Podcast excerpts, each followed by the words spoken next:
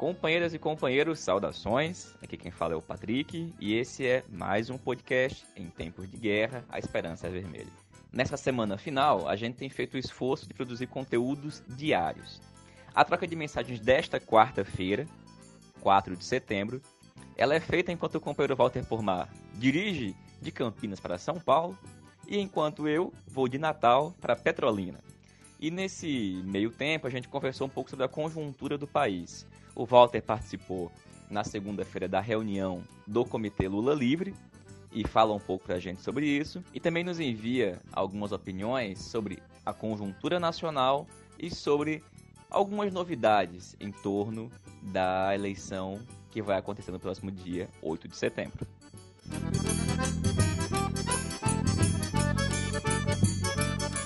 Walter, primeira coisa, você participou aí da reunião do Comitê Lula Livre. O que, é que você nos traz de novidades e de informes breves sobre isso? Olá, Patrick. Olá, ouvintes do podcast, comandado pelo Patrick Araújo. De fato, Patrick, no dia 2 de setembro, segunda-feira, à tarde, nós demos uma parada na agenda da chapa em tempos de guerra Esperança Vermelha para participar da reunião da coordenação nacional da campanha Lula Livre. A coordenação é composta por mais ou menos 20 pessoas de diferentes movimentos sociais, partidos políticos e entidades que estão engajadas na luta pela libertação imediata do companheiro Lula e pela anulação de suas penas. Basicamente, a reunião tratou de três assuntos: uma análise da conjuntura nacional, um balanço da situação da campanha e uma discussão sobre os próximos passos. E meu velho, é, a conjuntura tem apresentado aí algumas é, nuances nesses últimos dias. A reunião do comitê certamente discutiu um pouco sobre isso. Você pode nos passar que, que discussão de conjuntura, um pouco de uma síntese, talvez, do que, que tenha sido discutido na reunião do Comitê Lula Livre? Olha, Patrick, eu vou responder a tua pergunta, mas eu vou responder só parcialmente. Eu não vou fazer um resumo do que foi debatido sobre a conjuntura nacional na reunião da coordenação da campanha Lula Livre. Não houve uma ata oficial e há nuances importantes. Então, não cabe a mim fazer um resumo do que os outros disseram. O que eu posso fazer, para responder a tua pergunta, é dizer qual é a minha análise de conjuntura. Na minha opinião, a conjuntura nacional é, inclui pelo menos seis aspectos mais destacados. O primeiro é a piora acelerada nas condições de vida do povo. Desemprego, redução de salários, ampliação de jornadas, miséria, desassistência social. O segundo aspecto é a degradação das liberdades democráticas. Assassinato de trabalhadores rurais, prisão arbitrária de lutadores do povo, constrangimentos crescentes ao funcionamento das organizações populares, com destaque para os sindicatos, e os governos e a extrema-direita fomentando um ambiente de intolerância e de violência, que resultam em fatos como esse atentado ao bar ao GNA na cidade de São Paulo. O terceiro aspecto da conjuntura é uma perda progressiva da soberania nacional. Os termos em que se pretende conceder a exploração de Alcântara para os gringos eh, são um exemplo claro disso. Dizer, você dá direitos a uma potência estrangeira de atuar com um grau de liberdade inaceitável dentro do nosso país. Uma quarta característica da conjuntura nacional, em certa medida decorrente disso tudo, é um progressivo desgaste do Bolsonaro e do seu governo. As pesquisas apontam que cresceu muito o número de pessoas que consideram Bolsonaro e seu governo como ruins ou péssimos. Um quinto aspecto da conjuntura nacional é que cresceu o número de pessoas que concorda com a tese de que Lula é um preso político. Isso aparece de forma implícita na opinião majoritária dos brasileiros e brasileiras, segundo pesquisa Datafolha, opinião de que o Lula deve ter direito a um novo julgamento, que é uma maneira de dizer que o julgamento pelo qual ele foi condenado não foi justo, foi na verdade uma execução parajudicial. E Finalmente, uma sexta característica da conjuntura é que houve uma redução no engajamento de massa nas mobilizações e nas lutas contra o governo Bolsonaro e suas políticas. Então, essas são as seis características que eu destacaria na atual conjuntura. Piora as condições de vida do povo, as liberdades democráticas ficam menores, a soberania nacional vai sendo perdida, o governo Bolsonaro vai se desgastando, a campanha Lula livre ganha maior audiência, mas as massas populares ainda não entraram em cena com o vigor necessário. Neste cenário, há três movimentos em curso que seriam e que são muito prejudiciais para a classe trabalhadora. O primeiro movimento tem como núcleo o próprio Bolsonaro e seu clã familiar.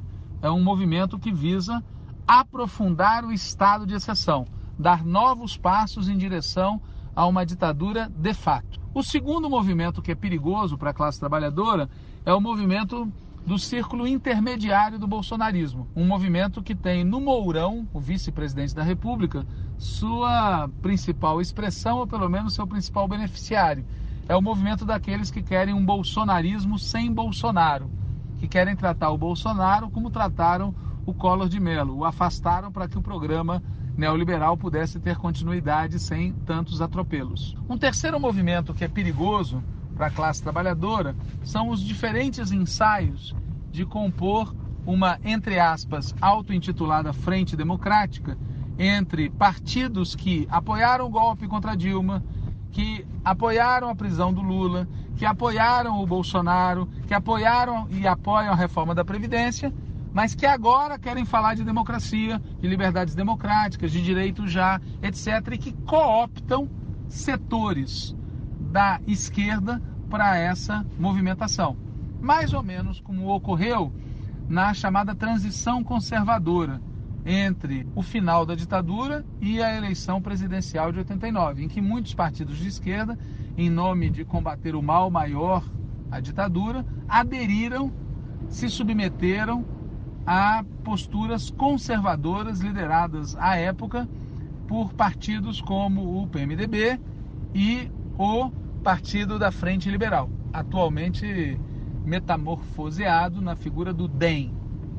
Esses três movimentos, o movimento da extrema direita, o movimento da direita extrema e o movimento da centro superdireita, são movimentos muito prejudiciais para a classe trabalhadora se eles tiverem êxito. Qual é o movimento que nós temos que fazer? Nós temos que insistir no caminho da mobilização de massa. Só a mobilização de massa pode libertar Lula, só a mobilização de massa pode criar as condições para uma saída verdadeiramente democrática para a crise que vive o nosso país. E o que é uma saída verdadeiramente democrática? É devolver ao povo o direito de escolher quem governa o nosso país e que esse direito seja exercido em condições efetivamente livres, ou seja, eleições em que o companheiro Lula possa participar, possa disputar. Então essa é, digamos assim, a síntese, o resumo da minha opinião sobre a conjuntura nacional, não daquilo que foi dito na reunião. Agora, Walter, já que você tocou no assunto, no dia 2 também, na segunda-feira, aconteceu o lançamento de um movimento intitulado Direito Já, um fórum pela democracia com diversos partidos, né? Tava lá Ciro Gomes, é, Flávio Dino, um monte de gente de direita. E a ideia dos caras parece que é criar um fórum para defender a democracia em tempos de Bolsonaro. O PT não participou. O que, que você acha desse negócio aí? O que, que você nos conta sobre essa iniciativa? Exatamente, Patrick. Essa reunião que ocorreu no dia 2 à noite, uma reunião suprapartidária intitulada Direitos Já, é um exemplo dessa terceira movimentação a qual eu fiz referência. A primeira movimentação, lembrando, é a movimentação da extrema direita. A segunda movimentação é a movimentação da direita extrema. E a terceira movimentação é a movimentação da centro-direita. E a centro-direita o que, que ela quer? Ela quer reconstituir o chamado centro na política nacional, cooptando a esquerda. Setores da esquerda acham que isso é uma boa, porque consideram que esse seria o melhor e o mais fácil caminho para derrotar a extrema-direita. Eu acho isso um equívoco completo. E isso fica evidente quando nós olhamos o que foi essa reunião. Quer dizer, o PT não participou tinha um ou outro petista totalmente desavisado lá, mas o PT não participou. E, por outro lado, participaram o Ciro Gomes, a Marta Suplicy e o Anastasia, que mandou uma mensagem em vídeo, ou seja, um dos caras que esteve mais profundamente envolvido no impeachment da presidenta Dilma, é, manda uma saudação para um movimento intitulado Direito Já. Movimento que não consegue colocar na ordem do dia, não consegue abraçar a bandeira democrática mais óbvia, que é a libertação imediata do companheiro Lula. Movimento que tem no seu interior pessoas que defendem a reforma da Previdência. Então é óbvio que a esquerda tem que cair fora disso. Quem é de esquerda não pode é, colocar as suas fichas num movimento de centro-direita comprometido com o ultraliberalismo e comprometido com o golpe, com o golpe desde 2016. O lugar da esquerda é compor uma aliança de esquerda, política e social, e não colocar as fichas num movimento dessa natureza. É, os comunistas, os petistas, os socialistas, os trabalhistas, que ou desavisadamente ou por decisão dos seus partidos lá estiveram, é, tem que rever seu ponto de vista e se afastar dessa articulação, que é uma articulação é, não só fadada ao fracasso, mas principalmente uma articulação que, se tivesse êxito, teria como resultado a anulação da esquerda. E não tendo êxito, tem como resultado a confusão política. Pô, Walter, por fim, velho, o é... que, que você nos fala sobre o PED? Né? Últimos dias, pessoal correndo, a gente aí se movimentando, todo mundo tentando resolver as últimas questões. O que, que tem de novidade em relação ao processo de eleições diretas do próximo dia 8 de setembro? Olha, Patrick, a única novidade, novidade é negativa. É, nós temos desde o início do processo de eleição é, congressual, nós temos sempre dito que não aceitaremos a repetição das fraudes que marcaram o PED de 2017. Houve fraude sistêmica em 2017. E para que não haja fraude sistêmica, é fundamental que as chapas tenham direito pleno à fiscalização do processo. E um dos aspectos que precisa ser fiscalizado é a lista de pessoas que terão direito a votar. Cada diretório municipal do país vai receber a lista de quem tem direito a votar naquele diretório. E é óbvio que as chapas precisam ter acesso prévio a essas listas para que elas possam fazer a, corre a correção, a conferência dessas listas, para ver se não houve, por exemplo, inclusão indevida de pessoas, para ver se não houve exclusão indevida de pessoas. É um direito democrático básico conferir antecipadamente quem terá direito a votar e a ser votado. Pois bem, a Secretaria Nacional de Organização, comandada pela companheira Gleide, que é de Minas Gerais, estado onde se registrou uma grande quantidade de fraudes na eleição de 2017, a companheira Gleide, secretária nacional de organização, negou às chapas o acesso prévio a essas listas. O agravante é que algumas chapas, mais exatamente uma chapa, na prática vai ter acesso prévio às listas. Quer dizer, a maioria dos secretários estaduais de organização e a secretária nacional de organização, a companheira Gleide, pertencem a uma chapa, a chapa Construindo um Novo Brasil. Portanto, eles terão acesso, de fato, às listas. As demais chapas na sua maioria não.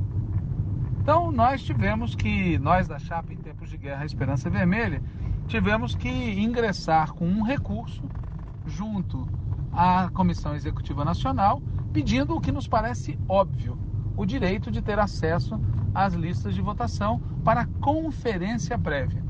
Então essa é a novidade, digamos assim, muito ruim, muito negativa, é um péssimo sinal do que pode ocorrer é, nos próximos dias. Fora isso, nós estamos é, repetindo aquilo que eu já comentei contigo antes, ou seja, convidando as pessoas para comparecer no dia 8.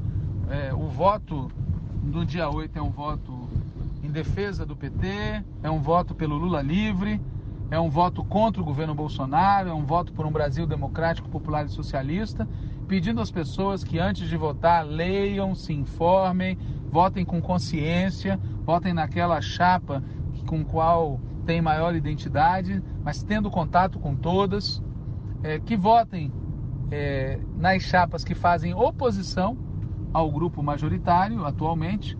Esse grupo não pode ter maioria absoluta, seria um desastre para o PT se esse grupo conseguir maioria absoluta dos votos no dia 8 de setembro. E, finalmente, para aqueles que concordam com as nossas posições, a gente está pedindo que votem é, na chapa nacional 220, em tempo de guerra, Esperança Vermelha, e votem nas nossas chapas estaduais, nas chapas municipais e nas candidaturas à presidência municipal que nós apoiamos. Essas são então as novidades, digamos assim, é, do dia. Valeu, Walter, companheirada. É isso, a gente vai tentar produzir conteúdo diário nos próximos dias, para estar tá todo mundo munido aí, né, e participando também. Podem entrar em contato, como tem feito, sugerindo questões, para a gente poder manter a troca de mensagens com o Walter e com os demais companheiros até o último dia do PED, tá bom? Não esquecendo que domingo tem votação, é fundamental que toda a militância que está engajada na eleição na campanha da chapa em tempo de guerra Esperança Vermelha esteja preparada e organizada para a gente dar conta tanto de fiscalizar o processo como de fazer debate político, porque apesar de ser um PED, esse processo que muitas vezes impede que o militante, que o filiado discuta, nós temos que ocupar esse espaço vazio que a maioria insiste em manter, tá bom? Então, Força aí, mobilização, saudações petistas e Lula livre.